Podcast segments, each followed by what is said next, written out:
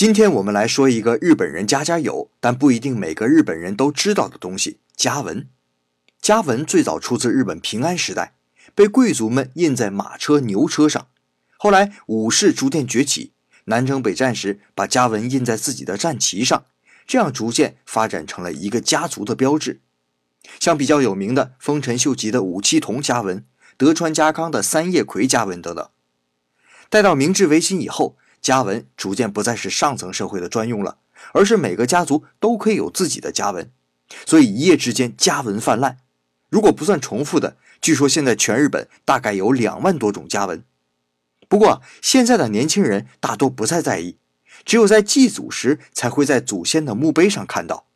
比如刚才我问 K 君，K 君说自己都不知道自己家里还有家纹，一定要回家问一问老奶奶才知道了。